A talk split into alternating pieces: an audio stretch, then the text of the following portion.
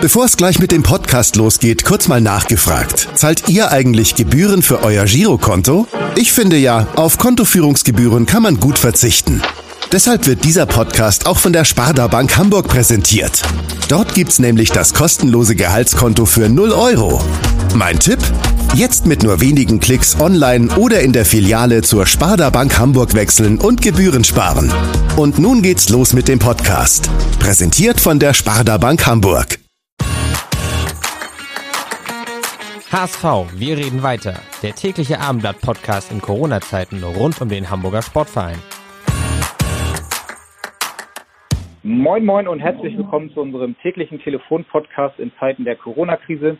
Heute ist Montag, der 11. Mai. Mein Name ist Henrik Jakobs und ich will heute in der Woche vor dem Restart in die Bundesliga mit einem Finanzexperten über das Geschäft Profifußball sprechen. Und dafür begrüße ich einen der zwei Chefredakteure des Finanzmagazins. Herzlich willkommen, Michael Hetzstück. Moin Moin, viele Grüße nach Hamburg. Grüße nach Frankfurt. Vielen Dank, dass Sie sich die Zeit nehmen, Herr Stück. Ähm, Sie beobachten das Fußballgeschäft ja seit Jahren relativ aufmerksam, haben auch den HSV immer mal wieder unter die Lupe genommen. Seit wann machen Sie das eigentlich und warum sind Sie dem Fußball als Finanzjournalist so verbunden? Also tiefer eingestiegen äh, bin ich vor sechs, sieben Jahren. Seitdem ähm, analysieren meine Kollegen und ich immer mal wieder die Finanzseite der Fußballclubs, nicht die sportliche. Wir haben einen kleinen Blog, der heißt Dritte Halbzeit. Ähm, wir haben uns mal gedacht, ähm, Leute, die sich sportlich auskennen, gibt es genug und wir schauen uns mal an die Zahlen, die Zahlenwerke genauer an. Da findet man ja manchmal doch nochmal Sachen, die man sonst so auf dem Blatt nicht zu sehen bekommt.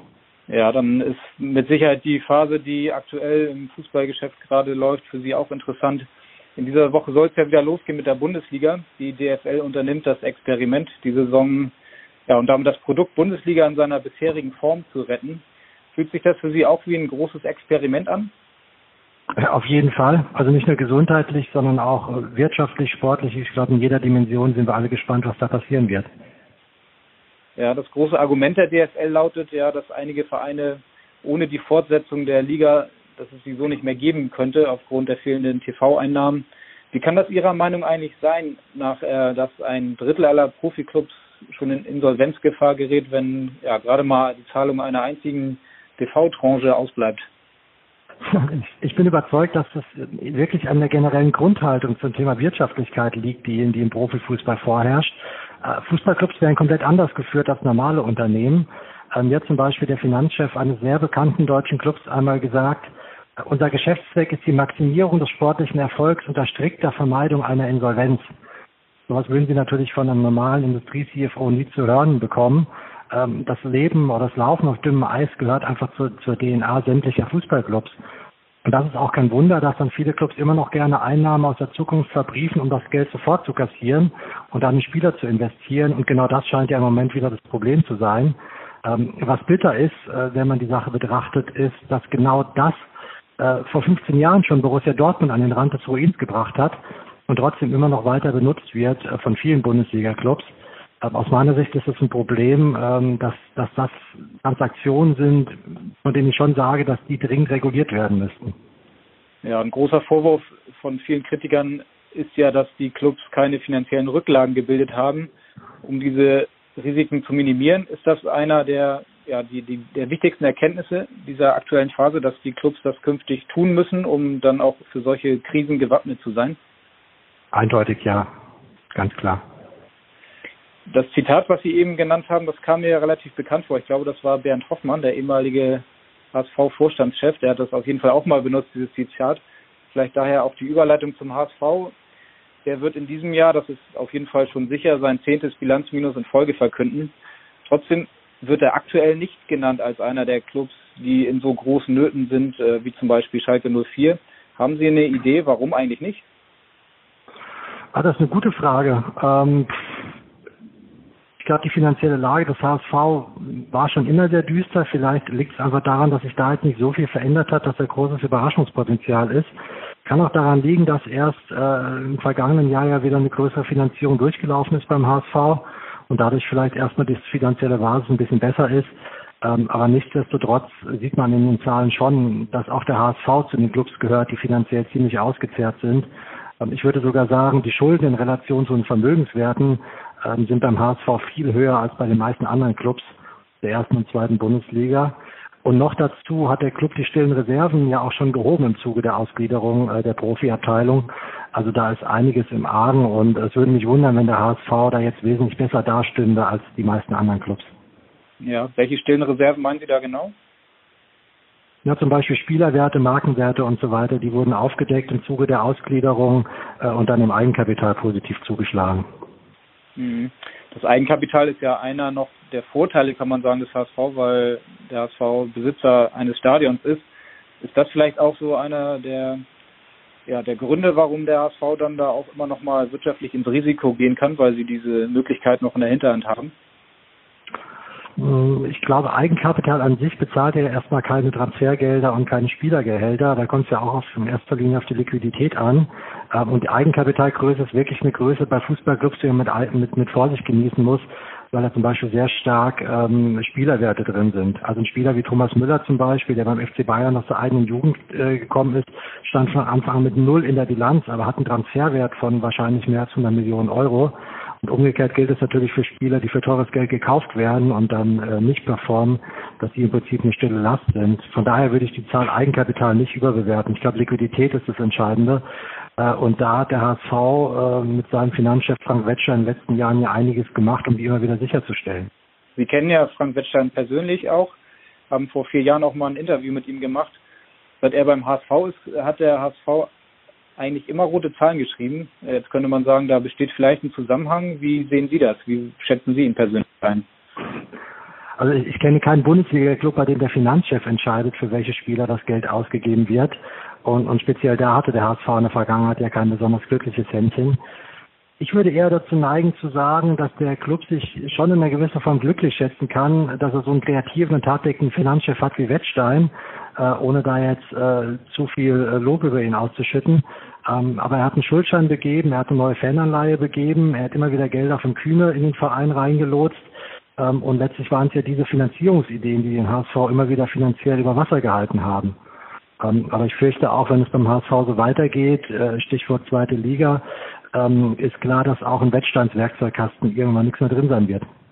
Ja, wie schätzen Sie ihn denn als Krisenmanager ein? Er hat ja mit seiner Vita bei Borussia Dortmund, 1860 München, auch Alemannia Aachen zumindest Erfahrung gehabt mit Finanzkrisen. Das dürfte ihm wahrscheinlich helfen in dieser Phase jetzt, oder? Das hilft ihm, glaube ich, die letzten Jahre schon. Ich glaube nicht, dass sich die Lage beim HSV im Moment jetzt so viel unterscheidet als, als äh, von der Lage vor ein paar Jahren. Ich glaube, der Krisenmodus ist da ja schon seit Jahren Programm. Ähm, und, und da hat er definitiv Erfahrung. Jetzt haben gerade gestern die Spieler des HSV vereinbart mit dem Sportvorstand Jonas Bold, dass sie auf zehn Prozent des Gehalts verzichten werden erstmal. Da sind auch noch andere ähm, ja, Modelle in, diesem, in dieser Vereinbarung mit drin. Das hat dann auch noch damit zu tun, ob sie den Aufstieg schaffen. Was würden Sie sagen, ist dieser Gehaltsverzicht, den ja auch viele Clubs jetzt ja, verkündet haben, eher ein symbolischer Akt oder hilft er den Clubs dann am Ende auch wirklich? Also ich glaube, zehn Prozent ist wirklich, wirklich symbolisch. Äh, fragen Sie mal die ganzen Millionen von Kurzarbeitern, äh, die im Moment deutlich mehr als zehn Prozent Gehaltseinbußen haben, auf einem anderen Gehaltsniveau als die Profifußballer.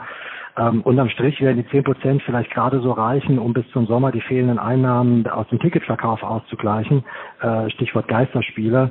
Ähm, aber falls die Saison nicht zu Ende gespielt werden kann oder die nächste Saison auch äh, unter Ausschluss von Zuschauern stattfinden muss, ist das viel zu wenig. Das Thema Gehälter ist ja sowieso gerade ein großes im Fußball. Es wird auch von DFL-Chef Christian Seifert sogar jetzt von der Gehaltsobergrenze perspektivisch im Fußball gesprochen. Halten Sie das für realistisch, mal ganz blöd gefragt, dass sowas möglich ist perspektivisch? Also das Problem scheint das Europarecht zu sein. Ähm, ich kann schwer einschätzen, ob das realistisch ist. Natürlich finde ich die Idee auch sympathisch, ähm, aber ähm, wenn wir uns die Zahlen anschauen, relativiert sich das natürlich auch ein bisschen. Ähm, in der letzten Bundesliga-Saison haben die Spielergehälter nach Angaben der DFL im Schnitt 37 Prozent vom Umsatz der Vereine erreicht. Inklusive Verwaltungsausgaben waren es dann 42 Prozent. Ähm, und bei den großen Clubs, wenn man sich deren Bilanz anschaut, sind es dann eher 45 bis 50 Prozent. Und genau das ist ja die Höhe, in der jetzt über dieses Salary Cap diskutiert wird. Ähm, also von daher ähm, ist das keine große Änderung äh, im Vergleich zu jetzt. Wäre höchstens eine automatische Absicherung, falls nochmal die Einnahmen so in Gefahr geraten sollten, wie jetzt durch die Corona-Krise. Ähm, aber unterm Strich würde eine Salary Cap auf dem Niveau äh, nicht viel ändern. Ich glaube, der eigentliche Schlüssel, um, um, um die Vereine wirtschaftlich anders darzustellen, liegt woanders. Ja, wo denn genau, wenn ich da nochmal nachfragen kann? Also an und für sich, wenn man sich die Bilanzen anschaut, stellt man schnell fest, dass Fußballclubs sind wirklich Cashmonster. Also man glaubt ja kaum, die meisten schreiben zwar unterm Strich Verluste, aber nur weil die Ablösesummen so schnell abgeschrieben werden müssen. Aber wenn man sich nur den sogenannten Cashflow anschaut, also das, was wirklich an echtem Geld in die Kasse rein und wieder rausfließt, machen die meisten Clubs richtig Überschuss. Aber nur so lange, bis sie an den Transfermarkt gehen und dort wird die Kohle dann halt eben wieder rausgehauen. Siehe das Zitat, über das wir am Anfang gesprochen haben.